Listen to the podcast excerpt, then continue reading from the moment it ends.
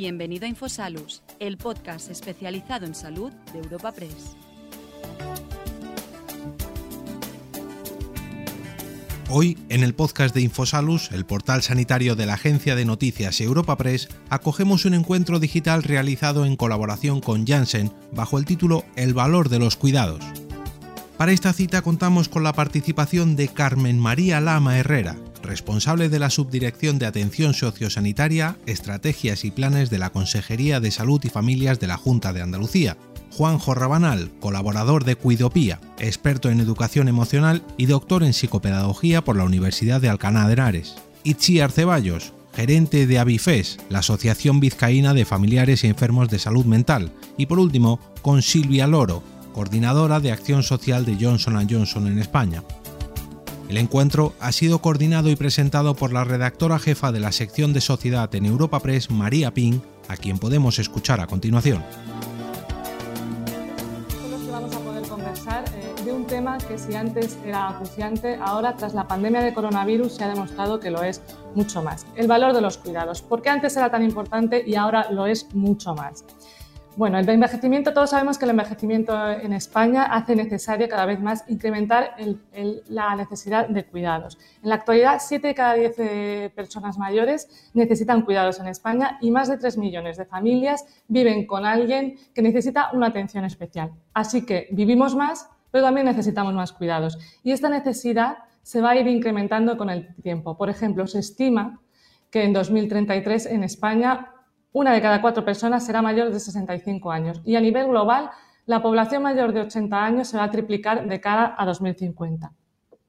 Por eso se hace tan necesario profesionalizar el sector de los cuidados, para que se pueda cuidar de forma efectiva, pero también afectiva a las personas mayores, a las personas dependientes y a las personas que tienen alguna enfermedad crónica.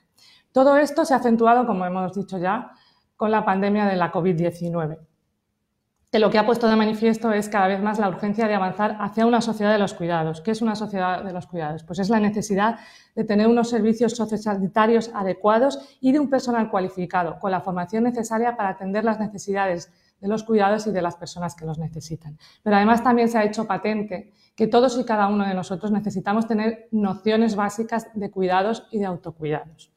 En este contexto, esta mañana también vamos a conocer el programa Cuidopía de Johnson Johnson, que trabaja en diferentes líneas eh, de actuación en relación a los cuidados.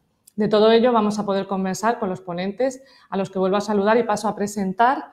Em, Carmen María Lama Herrera, responsable de la Subdirección de Atención Sociosanitaria, Estrategias y Planes de la Consejería de Salud y Familias de la Junta de Andalucía. Buenos días, Carmen.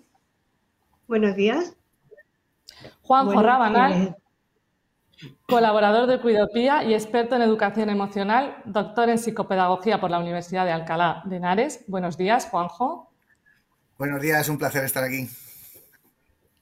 Y Ciar Ceballos, gerente de Avifes, Asociación Vizcaína de Familiares y Enfermos de Salud Mental. Buenos días, Iciar. Hola, buenos días y Silvia Loro, coordinadora de Acción Social de Johnson Johnson en España. Buenos días, Silvia. Hola, muy buenos días. Igualmente, un placer estar hoy aquí, compartir este espacio con vosotros. Muy buenos días a todos de nuevo. Eh, antes de iniciar el coloquio, sí que quiero recordar a todos los que nos estáis siguiendo de manera virtual que nos podéis hacer llegar vuestras preguntas, observaciones y comentarios a través del cajetín que aparece al pie del directo. Eh, y Primero voy a daros a cada uno de vosotros un, espacio inicial para que bueno, pues podáis exponernos vuestras primeras impresiones sobre, sobre, pues sobre el tema de los cuidados.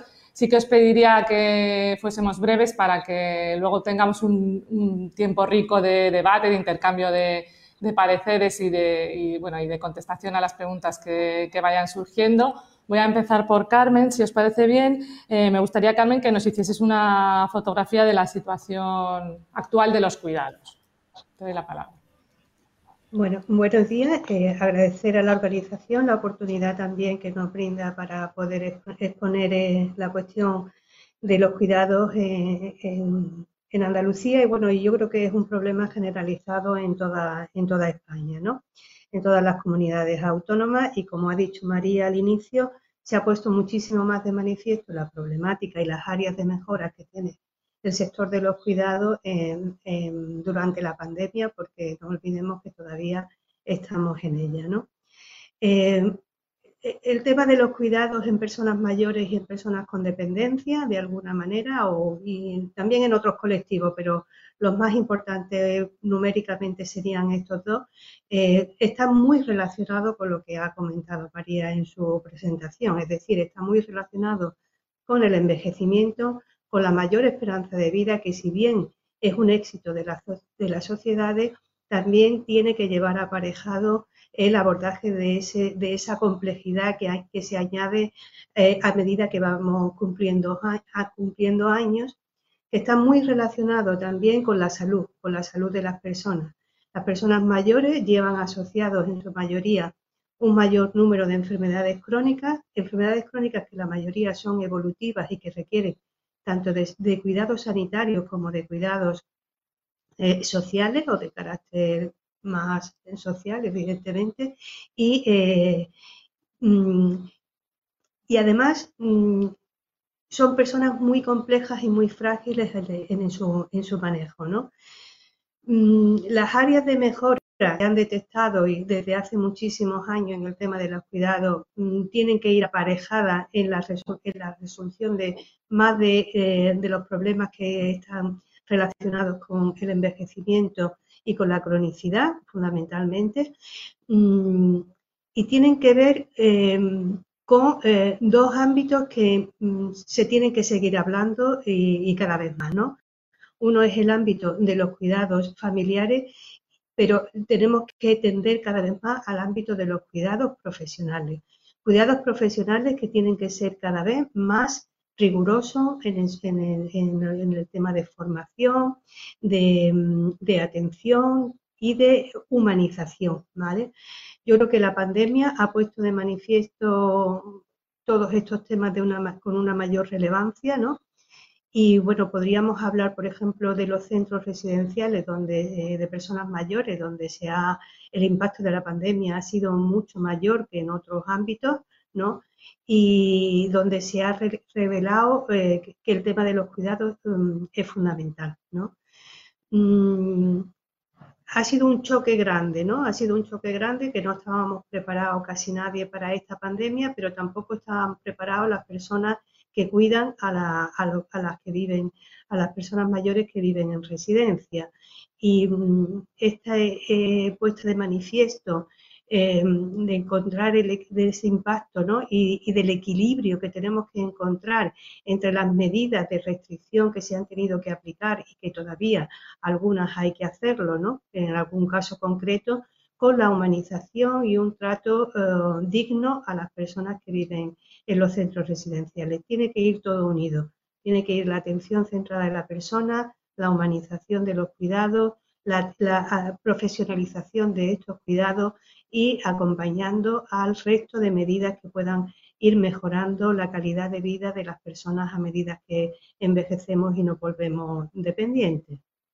Muchísimas gracias, Carmen. Ahora quiero, en este contexto, eh, dar la palabra a Juanjo para que nos explique, bueno, pues eh, teniendo en cuenta estas circunstancias, tanto las que teníamos ya antes como las que han puesto de manifiesto la pandemia, bueno, pues cómo es importante eh, la educación emocional y afectiva y programas como Cuidopía como herramienta para también para ayudar a los cuidadores. ¿no? Tienes la palabra.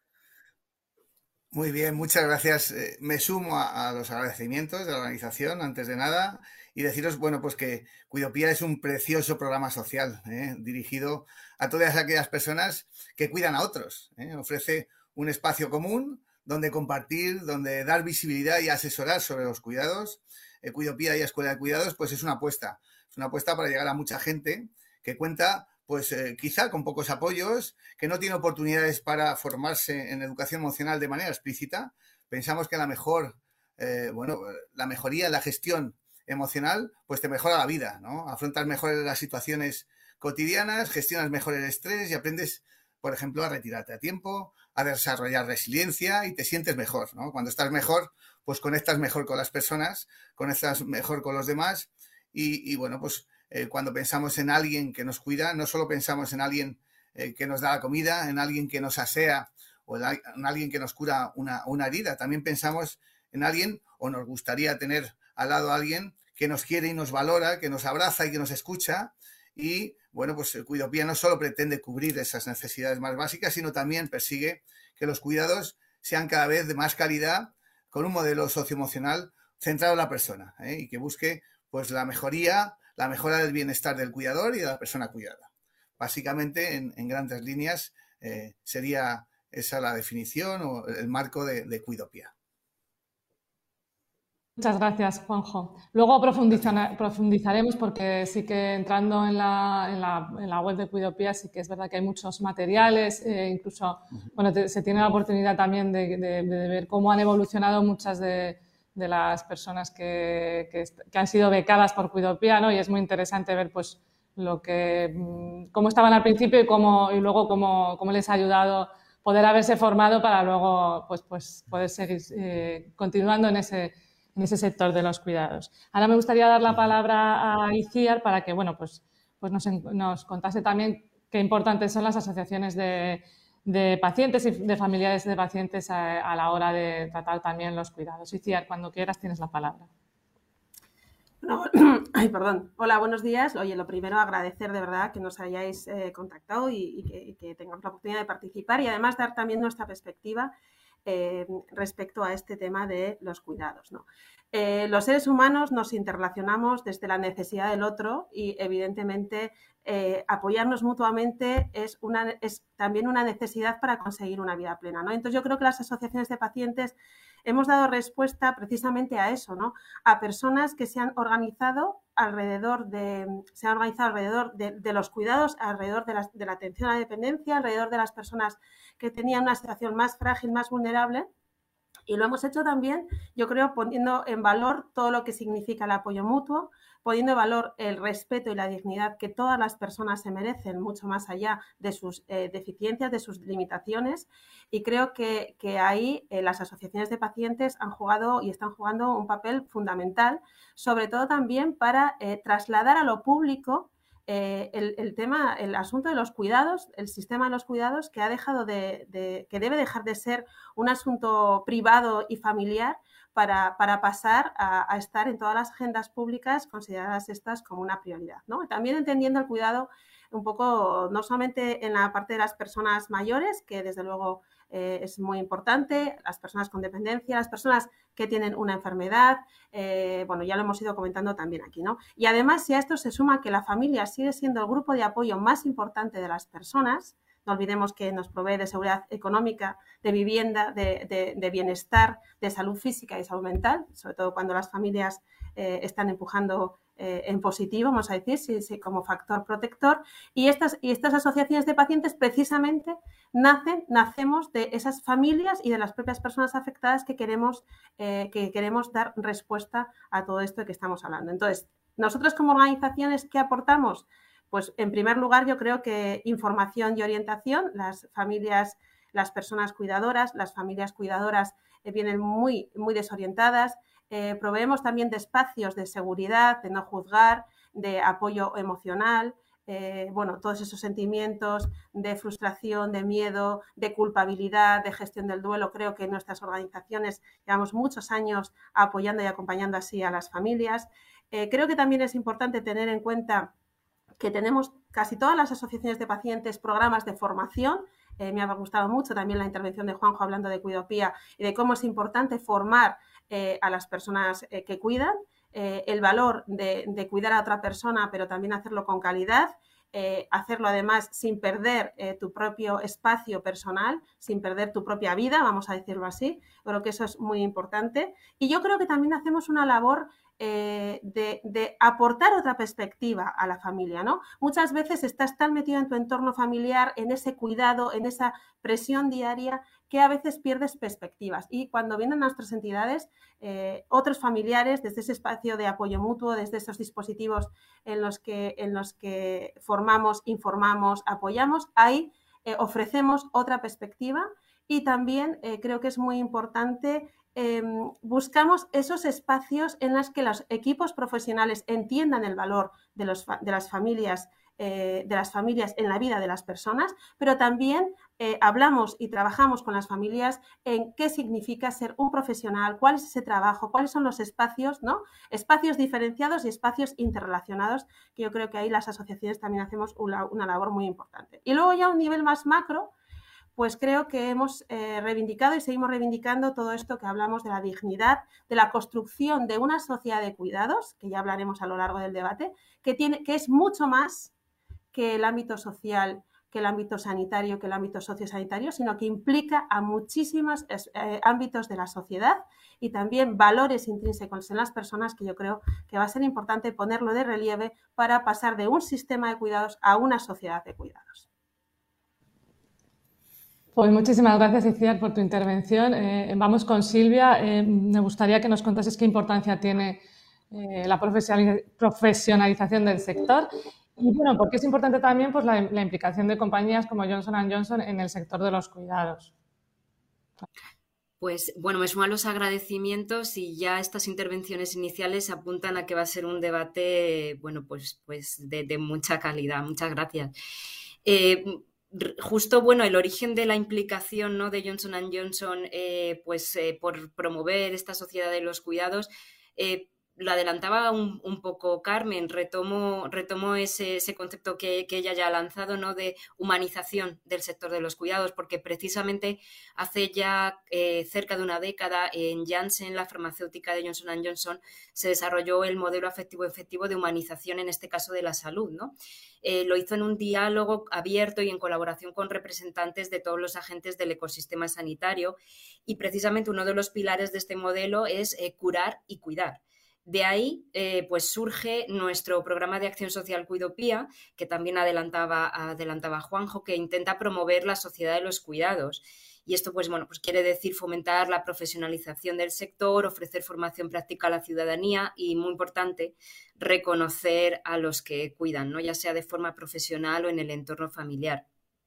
Eh, es cierto que el sector de los cuidados no es el objeto de, negocio de, las compañías de Johnson Johnson, sino que lo hace desde un punto de vista de responsabilidad social corporativa, pues porque como empresa eh, hay un compromiso, se ve necesario un compromiso de todos los agentes sociales para avanzar hacia esa sociedad de los cuidados, porque hay una visión de que una sociedad más justa y avanzada eh, pues reconoce ¿no? el valor de los cuidados y como también apuntaba ICIAR, no solo en unos sectores, sino desde una visión pues holística y, global ¿no? como, como, sociedad. Porque hay un enorme reto social, de eso pues no hay duda, eh, ya actual y futuro, eh, que está afectando y que afecta a la salud física, mental y emocional de nuestra población, pero también al bienestar de nuestros mayores y dependientes y por ello, bueno, pues como empresa nos sumamos a este compromiso pues para que todos y cada uno también de, nosotros como ciudadanos, como agentes sociales, pues pongamos en, valor la relevancia que los cuidados tienen en, nuestra sociedad, en nuestra ciudadanía. Pues muchísimas gracias, Silvia. Creo que en estas breves intervenciones hemos puesto un poco la foto ¿no? de, desde diferentes puntos de vista de lo que bueno, pues de lo que es el sector de los cuidados o de lo que tiene que ser o de la importancia o la relevancia que tiene que, dársele.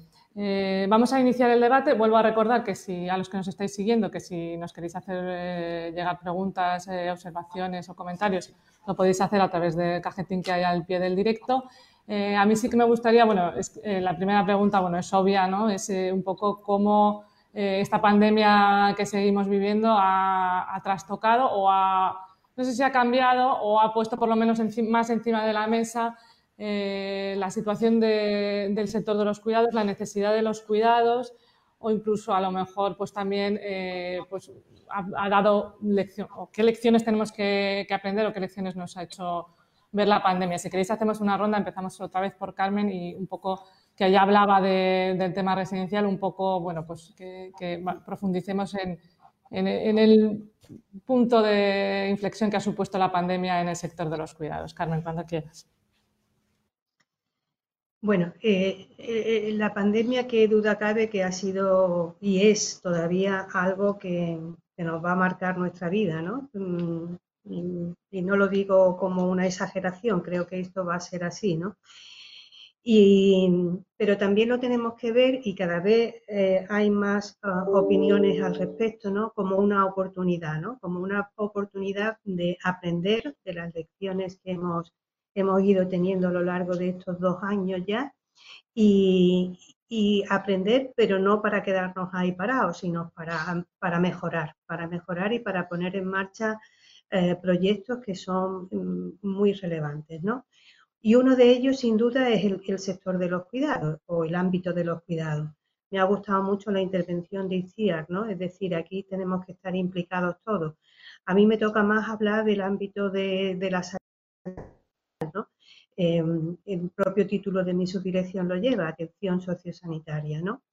Es un ámbito en el que tenemos que trabajar mm, todavía mucho, es decir, en la coordinación y en la colaboración, cooperación, pues llamémosle como queráis, de lo social con lo sanitario, por muchas razones, porque mm, partimos de puntos distintos desde el punto de vista de la evolución histórica de un sistema y de otro, eh, de la manera de entender eh, mm, cómo se tienen que hacer las cosas desde el, ámbito de salud y como desde el ámbito de, lo social y tenemos que ir aprendiendo cada vez más los unos de los otros para, para mejorar la vida de las personas, evidentemente, ¿no?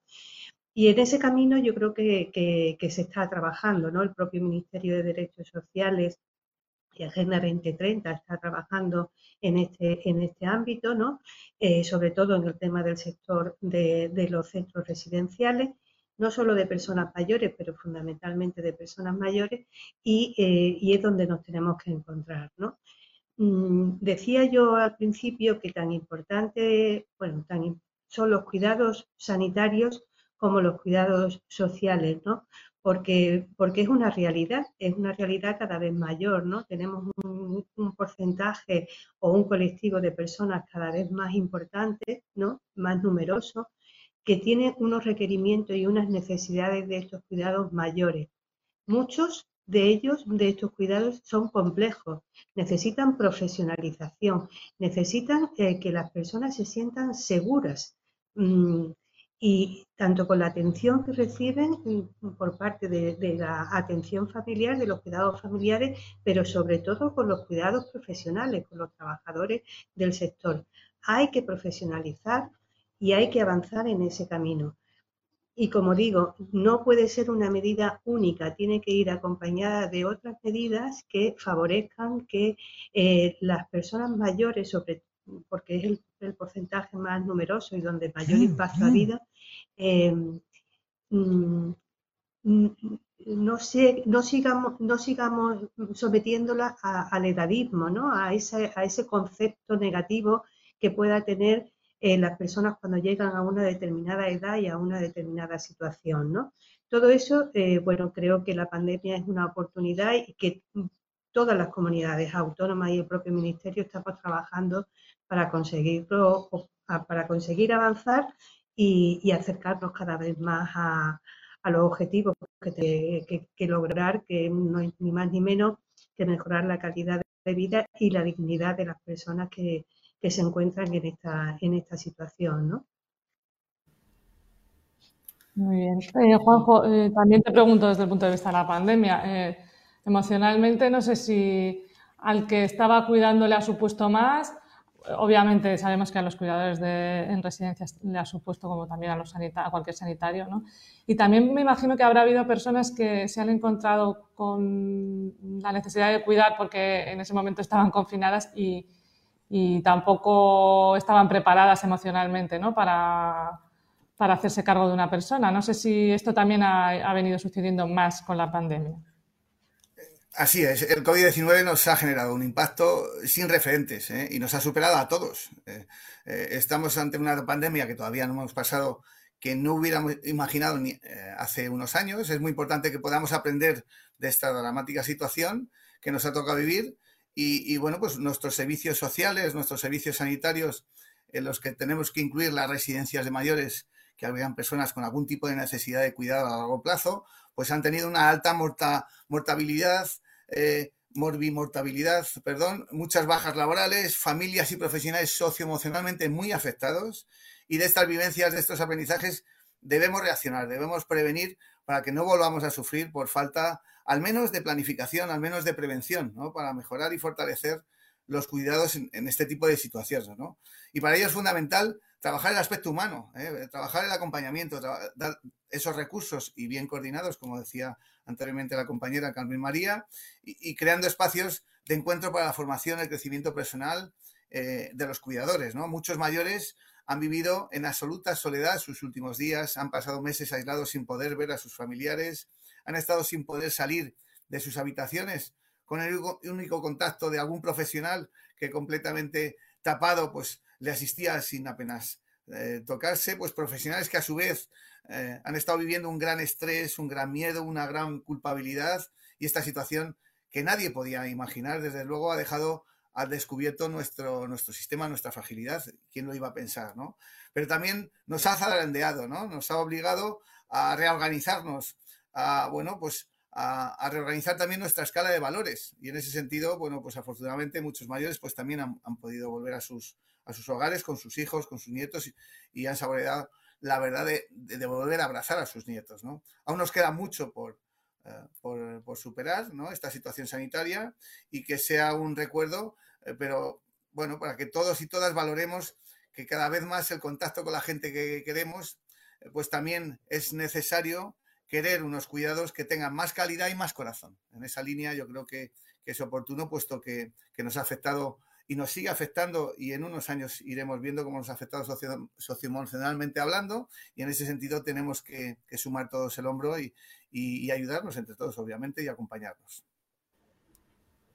Pues efectivamente, probablemente una de las cosas que ha hecho la pandemia al menos es visibilizar ¿no? esta situación, eh, que antes a lo mejor pues estaba, estaba ahí, pero no, no, teníamos eh, tanta conciencia de ello, porque además es verdad que bueno, no creo que a nadie ya le, suene ajeno esto que nos estaba contando Juanjo, ¿no? de lo que han vivido pues, tanto los cuidadores como las personas mayores que estaban en las residencias y que no han podido ver a sus familiares durante mucho tiempo, aparte de, todas las personas que desgraciadamente han, fallecido en ellas. Decía, no sé cómo desde, si nos puedes dar una visión de cómo lo han vivido, cómo lo habéis vivido desde una asociación de, de, familiares y pacientes de, enfermos de salud mental, ¿no? ¿Cómo, lo habéis vivido? Em, yo, por, a ver, me sumo por supuesto a lo que me está dando el sol, pero bueno, yo creo que se ve bien. Eh, me sumo a lo que ha comentado Carmen María y Juanjo, pero yo también creo que ha habido una cuestión muy importante, ¿no? Creo que en esta pandemia eh, todos y todas hemos experimentado la situación de cuidado, ¿no?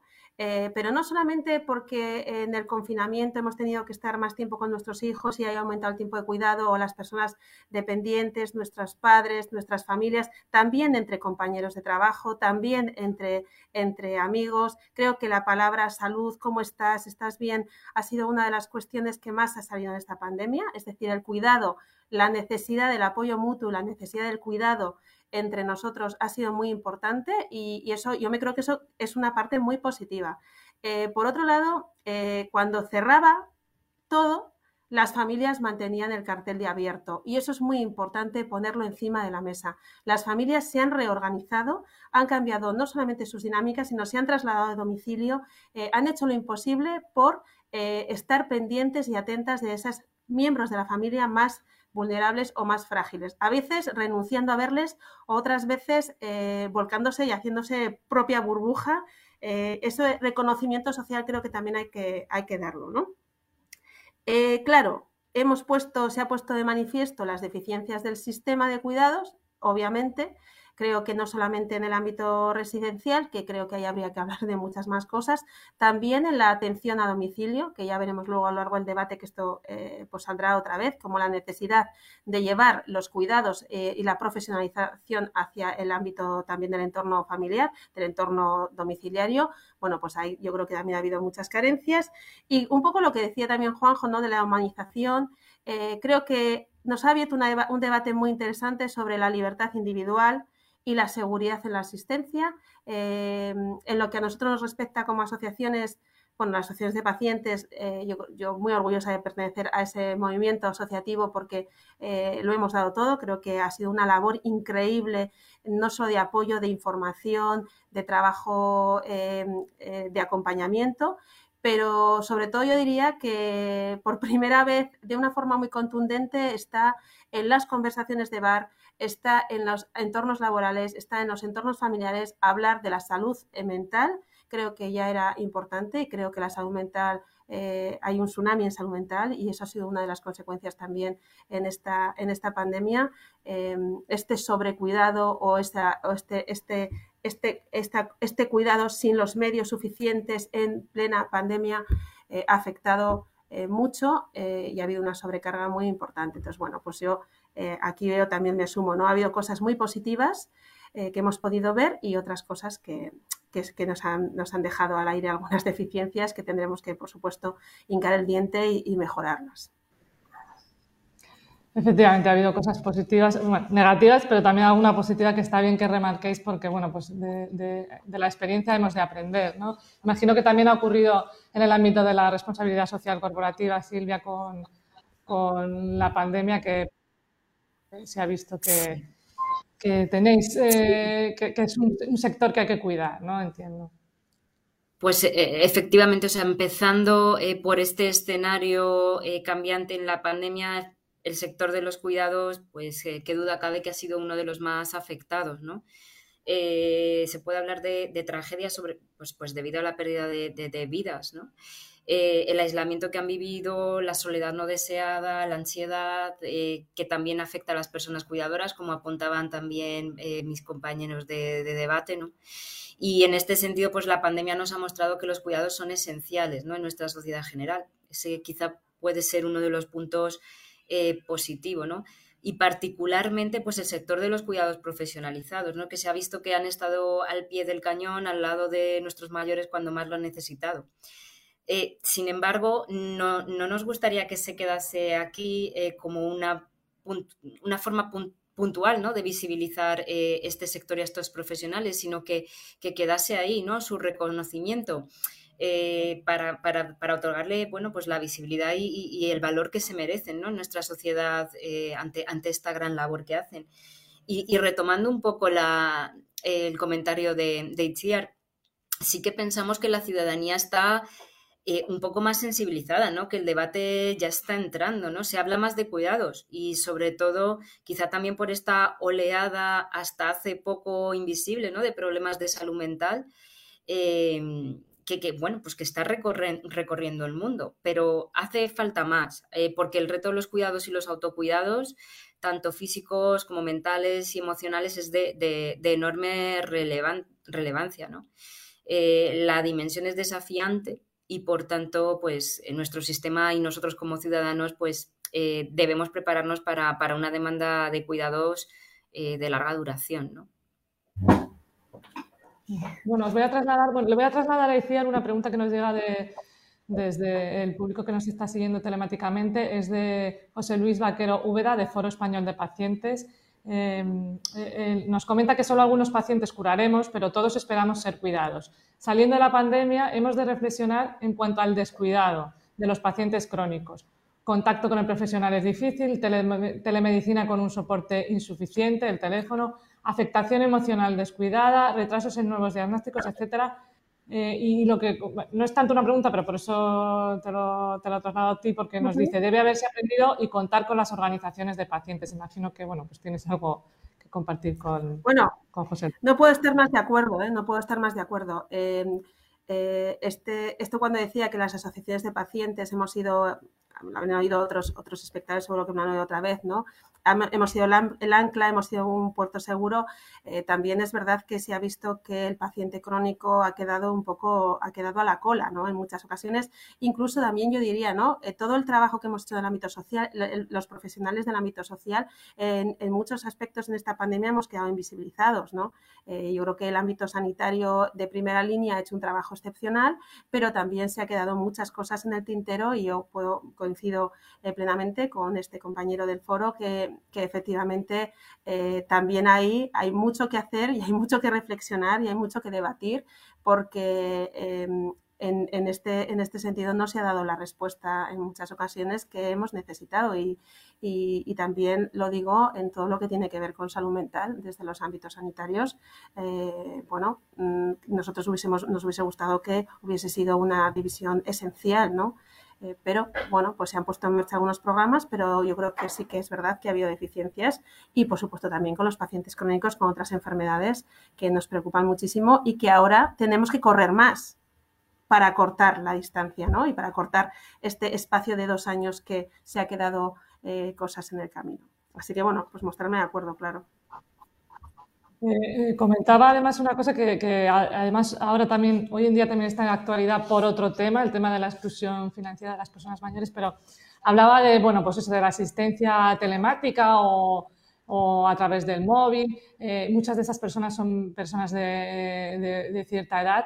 me gustaría también plantearos, pues si esa exclusión que estamos viendo ahora, que ha salido a la opinión pública, esa exclusión financiera se puede también ver en, la atención a, estas personas y, si también sería necesario, bueno, pues, pues mm, tenerlo en cuenta y pues también que tuvieran eh, la formación que están pidiendo al personal de, los bancos, bueno, pues que también estuviese, que también se tuviese en cuenta que hay, no todas las personas se van a manejar con la misma soltura en, el ámbito digital y, a ver cómo, se podría solucionar también eh, esta postura. No sé si Carmen eh, hacemos una rondita. No sé si Carmen nos puede comentar. Sí, eh, no cabe duda de que es una lo que ha comentado este, este compañero del foro de pacientes, pero em, no podemos comparar em, la exclusión financiera con la hipotética exclusión sanitaria, ¿vale? Por, varias razones.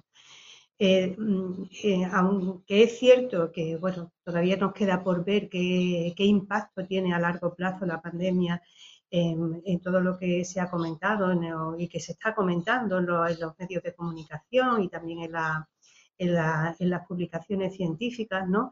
Eh, con respecto al retraso diagnóstico de, de muchas enfermedades, de tumores y demás. Todavía eso tenemos que ver nos queda tiempo para conocer cuál es el impacto. ¿no? Hemos conocido el impacto, que ya es muy importante, el impacto que ha tenido en la mortalidad eh, la pandemia. La pandemia ha reducido en España, eh, digo en España porque es el dato que ahora mismo tengo en la cabeza, ¿vale? Un año la esperanza de vida en hombres y en mujeres. Esto es muy, mm, muy gordo, ¿no? Es, muy, es un dato importante porque eh, en solo un año se ha perdido un año que cuesta trabajo conseguir de esperanza de vida. Mm, pero eh, los sistemas sanitarios mm, conocen perfectamente, sobre todo en atención primaria, ¿no? conocen perfectamente a la población a la que atiende y sabe quién tiene eh, más necesidades que otra. Y dentro de, las, mm, de la precariedad que en un momento dado se ha podido tener por, que se ha atendido fundamentalmente a la pandemia, uno, al menos en Andalucía, ¿no? uno de los elementos que se ha cuidado muchísimo es la atención en el domicilio. Mantener la atención en el domicilio por parte fundamentalmente de la enfermería de, de, los mm, centros de salud de atención primaria, ¿vale? Entonces no podemos exactamente compararlo. Después, los sistemas eh, telemáticos mm, en general son más sencillos, que eh, se, ha, basado fundamentalmente en consultas telefónicas, ¿no? No estoy con esto ni disculpando, ni dejando de disculpar, ni intentando justificar nada, pero creo que no se pueden comparar porque mm, el sistema de los cuidados en salud eh, se viene desarrollando desde hace muchísimos años, muchísimos años, y está bastante consolidado. Es verdad que la pandemia eh, ha mm, trastocado este sistema, pero ahí se mantiene. Yo creo que va a tener más impacto en los nuevos diagnósticos y en los nuevos acercamientos a, la salud de las personas y sobre todo va a tener un impacto muy potente en la salud mental de las personas. Lo tendremos que ver todavía, yo creo que todavía no, no estamos viendo el, el, impacto total de la pandemia que, tiene, que va a tener en la población. ¿no? Y bueno, espero eh, que, que se vaya solucionando relativamente pronto, pero creo que no podemos comparar un sistema con otro. No sé qué opinarán el resto de mis compañeros del encuentro, ¿no? Antes de pasar a otros, quiero, eh, José Luis eh, nos, eh, nos, especifica que no representa al Foro Español de Pacientes, que representa a OAFI y a, ECOSAR, pacientes con artrosis y osteoporosis respectivamente, que ha habido una confusión. bueno, Juanjo, no sé, también centrándolo un poco en, lo que son los cuidados, si, bueno, pues está, si, has visto alguna dificultad emocional ¿no? para hacer frente a, a estas atenciones en el, en el, entorno digital, vamos, digamos, de alguna manera. Sí, eh, eh, los cuidados, eh, y es un poco la apuesta que, que, hacemos también desde Cuidopía, tienen que estar basados en la atención a unas necesidades. Nosotros somos, somos seres humanos sociales por naturaleza y lo virtual nos suple esa conexión que te da lo presencial, ¿no? Esa piel, esa escucha de otro, ese acompañamiento, esa empatía, eh, y eso eh, bueno, pues nos hace ser importantes y pertenecer eh, cuando nos cuidan bien y con calidad. Y en ese sentido tendríamos que buscar un sistema que fuera armónico y que, sea, que fuera equilibrado. Sí, puede haber una atención para ese diagnóstico inicial o para un acompañamiento puntual, pero sí estoy totalmente de acuerdo con, con Carmen María que tiene que haber una atención también en domicilio, de, dependiendo eh, las características del cuidado y que tiene que haber ese, ese contacto y esa presencialidad que es fundamental para que para nuestro equilibrio emocional y para, eh, bueno, pues que, ese cuidado también y esa, eh, pues ese día a día pues sea mucho más llevadero y mucho más gratificante, ¿no? Voy a cambiar un poco el tercio porque quiero ver si me sorprendéis o, o, o, no. Bueno, no sé si. Yo creo que todos tenemos alguna. De alguna forma, una foto fija del perfil del cuidador y a lo mejor nos estamos equivocando, ¿no? Porque a lo mejor siempre sale la, la, la, el mismo prototipo y resulta que no, no, es el único. Me gustaría saber si creéis que existe un, un, un, proto, un perfil tipo de, de, cuidador, tanto familiar como profesional, y si es diferente o, o son parecidos en España o, o, si es algo más variopinto, teniendo en cuenta, o si va cambiando con la pandemia, teniendo en cuenta que, que cada vez somos más los que, los que nos tenemos que que incorporar, digamos, a, al sistema de cuidados. Eh, por ejemplo, Iciar, empezamos por ti, ya que estás dentro de la Asociación de, de Pacientes y Familias, no sé si hay eso, una, un perfil tipo. Bueno, a ver, los datos de los estudios nos dicen que la, las cuidadoras siguen siendo mujeres, eh, las estadísticas nos dicen que siguen siendo mayoritariamente mujeres, que normalmente mayores de 52 años y que normalmente conviven con la persona dependiente. ¿no? Esa sería como la foto. Es verdad que se habla mucho de la crisis de los cuidados y se vincula a este cambio de modelo social, de modelo familiar, en el que las familias ya no son tan extensas, en que ya no se conviven diferentes miembros de la familia que al final terminaban cuidando, eh, pero que en realidad lo que se transformaba en que cuidaban siempre las mismas, que son las mujeres. Entonces, eh, ese perfil de esas mujeres que no trabajaban fuera de casa, que se dedicaban al cuidado más de casa.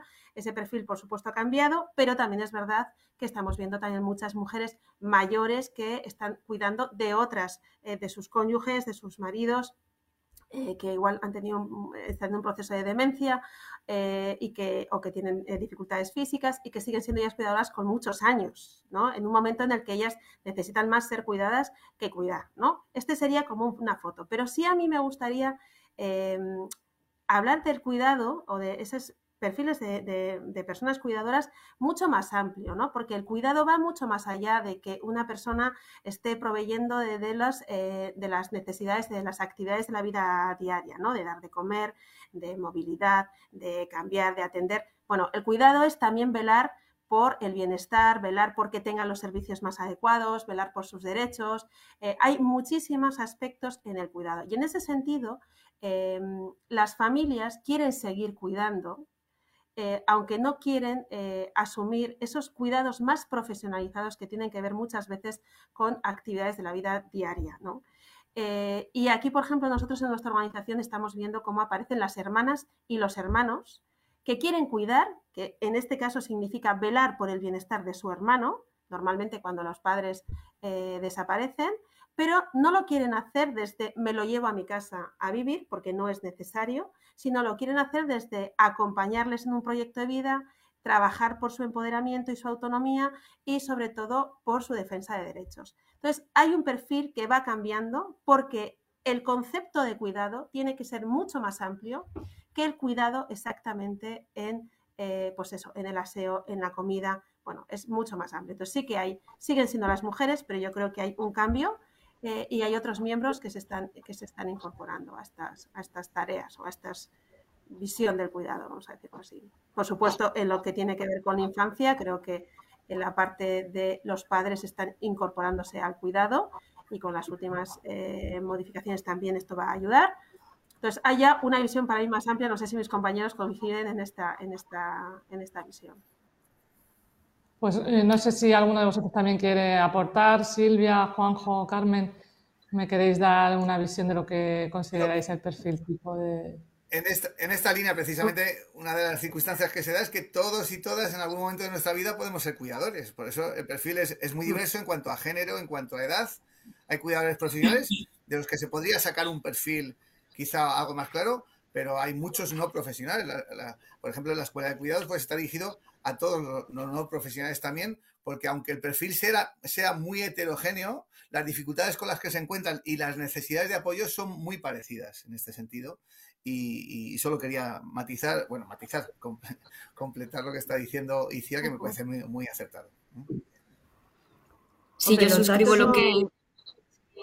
Perdona, eh, perdona. si quieres eh, empezamos por Silvia y luego termina Carmen más con los profesionales. No, no, simplemente muy brevemente es, verdad que suscribo que lo que dice Iciar y Juanjo de que hay un inicio de un cambio ¿no? en ese perfil aunque creo que, eh, bueno, pues obviamente cualquiera eh, que coja pues, un informe de estadísticas, pues eh, el perfil es, mujer de, mediana edad.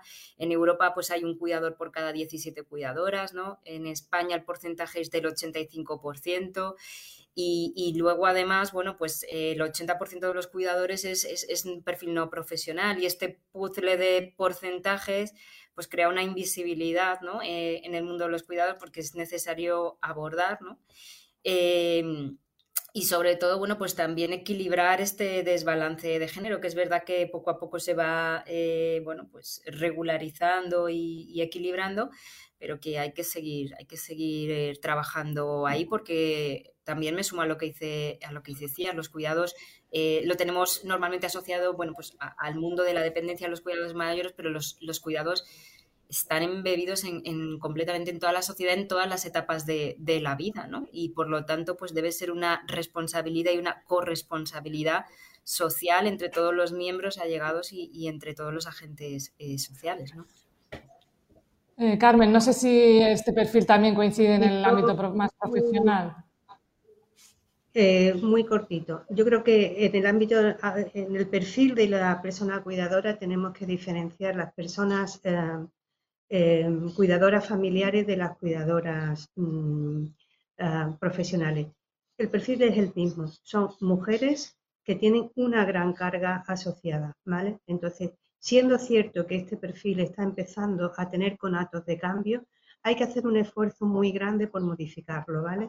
Porque eh, es algo que mm, ha salido a lo largo de, del encuentro, ¿no? Y es eh, cuidar al cuidador, ¿no? Es, algo que, bueno, que, es algo que tenemos que tener en la cabeza, sobre todo cuando son cuidadores familiares, ¿no? Porque muchas veces estas mismas personas, que son mujeres en su mayoría, pues tienen eh, otras enfermedades, tienen otros problemas añadidos que le hacen, y, bueno, la carga, la carga propia de los cuidados, ¿no? Que le hacen que necesiten también tener una mirada. Y en el ámbito de los cuidados profesionales, hay que poner en valor esta profesión. Es que es, fundamental.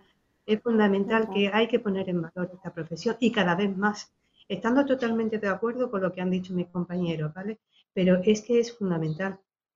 Eh, mirar, eh, tengo aquí un dato, ¿no? En el que de las personas cuidadoras acogidas al convenio especial de cuidadores no profesionales del servicio de atención del sistema de autonomía de atención a la dependencia, el 88% son mujeres, ¿vale? y el 20% tienen más de 60 años. Esto es una realidad. Eh, es una realidad que tenemos que ir cambiando. Es verdad que, probablemente las generaciones más jóvenes, ¿no? Se esté incorporando el hombre en el cuidado de, de sus hijos, de, de, su entorno, mm, pero todavía sigue siendo más en el ámbito de eso, de los niños y del ámbito del ocio, no en el ámbito de la carga tan tremenda que supone para una mujer que además puede que esté trabajando en la calle, puede que tenga un trabajo precario, además también fuera de casa, y cuando llegue a casa tenga que estar por prácticamente las 24 horas del día mm, cuidando a, esa persona. Negar esta realidad sin, sin, vamos, sin menospreciar que hay cambios, pero la realidad que tenemos ahora sigue siendo muy tozuda ¿eh? en este aspecto, ¿no? Pues no me habéis sorprendido mucho con el perfil, la verdad, aunque sí que es verdad que efectivamente se va, bueno, es verdad que cada vez todos nos vamos a tener que, hacer a la idea de, cuidar y luego de que nos cuiden, porque al final también vamos a necesitar cuidados en algún momento de nuestra vida. Eh, en ese sentido, mm, también hablábamos de la necesidad de que cada vez más, independientemente de que seamos ya cuidadores, ¿no? tengamos eh, pues unas nociones básicas ¿no? de, cuidados y, como decíais también, de, autocuidado, de que el cuidador se cuide a sí mismo o que sepa buscar ayuda para, para que le cuiden. Eh, me gustaría que profundizásemos en la necesidad de formación y en cómo se debe, incluso a lo mejor esa formación también eh, más general hace que se incorporen otros perfiles a, la tarea de los cuidados. Me gustaría y, también incluya esa formación emocional, esa empatía que tenemos que tener a la hora de cuidar eh, para ser más afectivos también en el cuidado. Eh, ¿Cómo tiene que ser esa formación? ¿Cómo puede llegar? No sé, incluso os pregunto si debería ser, ahora que se habla mucho de que se debe estudiar en la escuela, pues si debería ser una noción que se, incluyese también en, en los currículums escolares. Carmen, empezamos por ti. Bueno, yo creo que hay una premisa fundamental que es aprender a tener buenos hábitos de vida. Es eso para todas las personas, ¿no? Los buenos hábitos de vida desde el punto de vista de sanitario, ¿eh? de, la salud, ¿no? me estoy refiriendo a, otro, a otros aspectos, ¿no? Eh, que tienen que ver con, bueno, no solamente con aspectos más relacionados con la alimentación, la actividad física y demás, sino también con la socialización, con cuidar y tener hábitos saludables con respecto a las emociones, a las relaciones sociales y demás, es un pilar fundamental que debemos de cuidar en todo el ciclo de la vida, ¿vale? Porque yo creo que eso facilitaría eh, tener herramientas cuando nos toquen ser cuidadores y ser cuidados, ¿vale? Por un lado, eso es el ámbito quizá más eh, de, de, los cuidados familiares, ¿no? Y por supuesto que se sientan las personas que tienen que cuidar apoyadas por los sistemas eh, de las administraciones y de las asociaciones. Nosotros trabajamos muchísimo con las asociaciones, ¿vale? Para, mm, para permitir mm, eh, eh, dar herramientas a estas personas para que vayan mejorando los, cuidados. Y con respecto a los cuidados formales o cuidados profesionales, tiene que haber una formación específica para, para ello, ¿no? Em, y cada vez se hace más necesaria, ¿no? Eh, nosotros lo hemos constatado, ¿no? De hecho, durante el, 2020, en junio de 2020, abrimos un, portal para la, formación para los profesionales eh, del ámbito social y de sociosanitario, no solamente los que trabajan en residencia, también el servicio de ayuda a domicilio y otros, porque, y, además no solo de los aspectos de prevención y contención de la infección, sino que teníamos un especial hincapié en eh, aspectos de mejora del bienestar emocional, tanto de las personas que cuidan como a las personas eh, a las que va dirigida los cuidados. ¿no? Creo que es fundamental tener una formación establecida y cada vez ir tendiendo más a los cuidados profesionales. ¿no? Juanjo, em, me imagino que esto es, vamos, de tu incumbencia Totalmente, ¿cómo ves esa necesidad de formación? En, eh, entrando en Cuidopía, es verdad que es muy interesante porque hay vídeos de, beneficiarias de, las becas que sí que explican que al principio han tenido que cuidar a, un familiar y que luego se han planteado profesionalizarse y, formarse para poder cuidar a otras personas. Eh, este ámbito de, la formación, ¿hasta dónde tiene que llegar? Sí, eh, ahí has, dicho dos palabras eh, claves desde mi punto de vista, el, autocuidado del cuidador y la educación emocional, ¿no? Desde el autocuidado del cuidador es fundamental, porque solo cuando estamos bien podemos ofrecer un cuidado de calidad, ¿no? Cuidar a otros puede resultar agotador, puede resultar muy estresante, es muy agotador y estresante, ¿no? Y es necesario encontrar momentos de autocuidado que nos ayuden a manejar bien ese estrés, a recuperar el bienestar para ofrecer nuestra mejor versión a la persona a la que cuidamos para estar bien nosotros también con nosotros mismos, ¿no? Si, si cuando cuidamos a otros no nos cuidamos a nosotros mismos, es muy probable que acabemos enfermando y que la relación con la persona a la que cuidamos pues también acabe, acabe deteriorándose, ¿no? Y, eh, qué herramientas estamos intentando desde Cuidopía con las becas en los procesos de formación aportar, pues, pues aquello ya que la neurociencia y, y las evidencias científicas nos están diciendo de 20 años hacia acá, fundamentalmente por la cantidad de descubrimientos que está viendo que una buena educación emocional revierte sobre un mayor bienestar personal y profesional, seamos profesionales o no de los cuidados, ¿no? Hoy en día ya existen muchas evidencias, será muy beneficioso desarrollar cuidadores emocionalmente saludables, que sean positivos en la vida, que sean capaces de expresar, que sean eh, capaces de, gestionar adecuadamente sus emociones, que sean empáticos. Oye, eh, cuál es mi emoción, desde qué emoción siento la emoción del otro y a partir de ahí poner mi mejor versión a su servicio en eso que estoy haciendo los cuidados, ¿no? Que tengan capacidad y autonomía para tomar las decisiones correctas, que sean capaces de enfrentarse a dificultades, a problemas, a conflictos que sin duda se les va a presentar a lo largo de, su labor de, cuidado. Cuidadores que tengan un espíritu crítico, mucho más tolerantes y aptos para enfrentarse a todo tipo de relaciones, de situaciones en esa relación del cuidado y puedan incidir favorablemente en posibles problemas de conducta. ¿no? La adecuada gestión emocional será también muy beneficiosa para disminuir esos posibles conflictos eh, que surjan entre el cuidador, la persona cuidado o la familia, si no es dentro de la familia y si es de la familia, pues mucho más interesantes esas herramientas para ser asertivo, para ser empático, para intentar llegar a acuerdos ¿eh? y para, eh, bueno, pues eh, que no se cargue solo una persona, por ejemplo, en esa familia de esos cuidados. Eh, también es muy útil para intervenir sobre la motivación, sobre la actitud positiva y por último nos, ayuda a desarrollar habilidades sociales entre las personas que intervienen en los procesos de cuidado. Aceptando los conflictos, aceptando las oportunidades del conflicto para mejorar esos, esos cuidados y potenciar esos comportamientos saludables. Por tanto, tiene muchos beneficios, entendemos, pensamos que mejorar la gestión emocional te mejora la vida y esto redunda sobre la calidad del cuidado, eh, que vas a dar a otra persona y el bienestar de la persona a la que cuidas. ¿no? Y bueno, pues he intentado resumir las bonanzas de... Sí, creo que Juanjo les has contado lo, lo, ideal, ¿no? Lo que sería lo ideal que a lo que, no lo, ideal, lo que deberían hacer. Que podemos trabajar aquello que podemos ir mejorando para tener nuestra mejor versión y además que sea saludable también para los que cuidan. Que eso no es fácil, a lo mejor necesitamos tres, cuatro vidas para conseguirlo, pero sí lo que se necesita es un gimnasio socioemocional. Estamos hablando de hábitos, estamos hablando de, de, eh, qué estilo educativo qué cuidados me han dado a mí y qué referentes he tenido. Y normalmente cuando estamos en entornos estresantes proyectamos esos estilos sin hacerlo muy consciente. Cuanto más valoremos, más comprendamos y veamos alternativas para cuidar al otro, más interesante. Y eso es hacer consciente los cuidados desde las emociones adecuadas y positivas.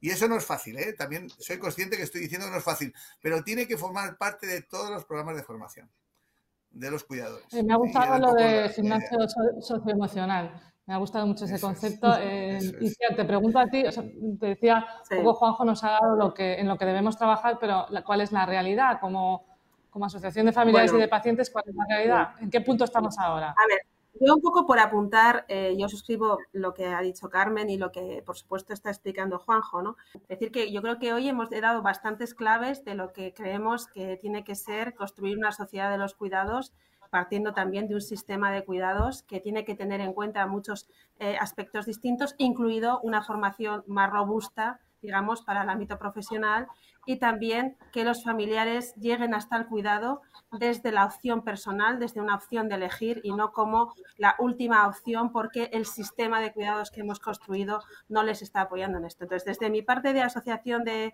de pacientes, yo lo que les diría a, las personas y a sus familias que se acerquen a su asociación, que el proceso eh, que estar en un espacio de apoyo mutuo entre iguales desde, desde este enriquecimiento de experiencias y desde los propios servicios que nosotros estamos prestando, creo que, que, que ayuda muchísimo al autocuidado, ayuda muchísimo a la gestión emocional y también ayuda a empujar a que ese sistema de cuidados, que esa sociedad de cuidados sea realmente una realidad más pronto, diría yo, que tarde. ¿eh? somos optimistas, creo que tenemos que avanzar en esa línea. Pues muchísimas gracias, Iciar. Vamos a ya pasar a los eh, mensajes finales, si queréis. Eh, hemos empezado con este Iciar. Carmen, eh, bueno, tu conclusión sobre, sobre el encuentro. Carmen, cuando quieras. Bueno, pues yo creo que, como decía Iciar, hemos puesto encima de la mesa muchas claves y hay que ser optimistas. Hay que ser optimistas en el camino que nos queda por recorrer, que es muy largo, es muy... Em, tenemos muchas cosas que hacer, muchos proyectos que desarrollar pero que, bueno, esa es otra oportunidad que nos da la pandemia. Creo que esto ya no tiene vuelta atrás de seguir caminando hacia ese sistema de cuidado, perdón, a esa sociedad de cuidado que planteaba Iciar y que me ha gustado también mucho la idea. Así que nada más. Pues muchísimas gracias, Carmen. Juanjo, eh, tu aportación final, tu conclusión sobre, sobre, sobre el encuentro, sobre la necesidad de avanzar a esa sociedad de los cuidados. Bueno, se, han dicho muchas claves y, cosas muy interesantes, ¿no? Y aunque nos queda mucho camino por recorrer, bueno, se va viendo que se está avanzando poco a poco, se está apostando en los últimos años consecuencia del aumento de esa formación que hablábamos, de una actitud más participativa por lo que ocurre en la sociedad en la que vivimos y una mayor información y comunicación. Poco a poco, eh, pues, pues se va avanzando. Todo ello trae pues, consecuencias positivas en que nos impliquemos en la prevención, en la promoción de la salud, y en cuidados personales a nuestros hijos, a nuestros padres y por supuesto a, nosotros mismos, ¿no? con ese autocuidado que hemos, que hemos dicho. En la actualidad hay muy importante, una importante conciencia de promover y proteger nuestra salud ¿eh? cada vez más y los cuidados para disfrutar de una calidad de vida determinada con diferentes actividades también, con estilos de vida más saludables. Y esto, por supuesto, incluye a las personas mayores que quieren una participación también más activa. Y aquí hay una oportunidad que tenemos que aprovechar, ¿no? Eh, tenemos que diseñar y definir un modelo de cuidado con, los mayores también, que, obviamente, y centrado en, los aspectos humanos, como decíamos. Pero siendo un movimiento crucial, sería también conveniente y positivo establecer bajo el liderazgo de, corresponsable, que también lo hemos comentado en la charla, y compartido entre administraciones públicas eh, y la participación de distintas entidades, colectivos relacionados con lo social y lo, y, lo saludable entre los fondos privados públicos para afrontar esos nuevos proyectos y contar con las asociaciones de familias y pacientes pequeñas y medianas empresas, como no puede ser de otra manera del sector, para tener un, un efecto mayor, una repercusión más amplia en el entorno donde se realizan esos cuidados y así se logrará una mayor eficacia en la aplicación de fondos, proyectos, llegará a más lugares y por tanto a más familias, ¿eh? contribuyendo pues al desarrollo económico en los niveles tanto urbano como rural, que tampoco los tenemos que, olvidar y que también es importante. Por tanto, ha sido un placer compartir con todos vosotros y, sabemos que es, muy complejo, que hay que generar equipo, pero que se pueden hacer cosas muy interesantes en base a, la situación que estamos viviendo de esta pandemia y que podemos salir pues, más fortalecidos. Pues muchísimas gracias, Juanjo. Silvia, para, para cerrar, bueno, tu mensaje ¿no? y tu conclusión sobre esa importancia y esa importancia de dar el valor a los cuidados. Pues, pues coincido con mis compañeros también con lo que decía Carmen de ser positivos, porque sí que es eh, un camino que se ha iniciado en, el debate político, en las agendas, gracias a, conceptos y términos como la nueva economía de los cuidados, que recogen muchas otras cosas que no solo es economía. Eh, el debate en la sociedad está entrando y, bueno, eh, hay un camino por recorrer, pero creo que afortunadamente pues se ha iniciado, pues esa mecha se, se, acaba de, bueno, de encender, ¿no? Em, incidir en que es una necesidad también cambiar eh, la mentalidad sobre cómo se concibe el mundo de los cuidados. Creo que es importante seguir insistiendo en, mostrar una visión positiva de los cuidados. Es una carrera profesional vocacional preciosa, ¿no? Y lamentablemente muchas veces no, no, siempre se muestra así, ¿no? No, ¿no? siempre se muestra esa parte. Y eso creo que es importante porque mostrando referentes mostrando eh, esta visión, puedes motivar y puedes cambiar el concepto y puedes motivar a que, a que muchas otras personas jóvenes pues, pues puedan planteárselo como una profesión pues que efectivamente es, va a ser y es ya una de las, de las más demandadas. Y bueno, pues simplemente cerrar también, bueno, pues sencillamente diciendo que, que debemos cuidar eh, cómo nos gustaría ser cuidados, que en eso consiste la sociedad de los cuidados y que para ello pues todos los agentes sociales debemos eh, comprometernos a, colaborar, a aprender y a reconocer pues para que todas las personas ¿no? en igualdad eh, o más bien en equidad pues puedan disfrutar de unos cuidados de calidad afectivos y, efectivos. Pues muchísimas gracias Silvia, muchísimas gracias a todos, no, no tenemos tiempo para más. Eh, lo vamos a dejar aquí. Eh, creo que hemos eh, profundizado en, lo que es el valor de los cuidados y en la necesidad de seguir avanzando hacia esa sociedad de los cuidados y en, ese concepto con el que yo me quedo de los gimnasios socioemocionales a los que hay que a los que todos deberíamos ir. Y, bueno, quiero agradecer a todos los que nos estáis siguiendo virtualmente, que nos hayáis acompañado esta mañana y hasta la próxima seguiremos abordando temas muy interesantes. Muchas gracias y un saludo a todos. Muchas gracias. gracias. Buenos días. Despedimos esta entrega de Infosalus invitando a todos nuestros oyentes a descubrir el resto de episodios de este podcast, así como los distintos programas de nuestra red a través de europapress.es barra podcast. Recuerda que todos ellos están disponibles en las principales plataformas de podcasting.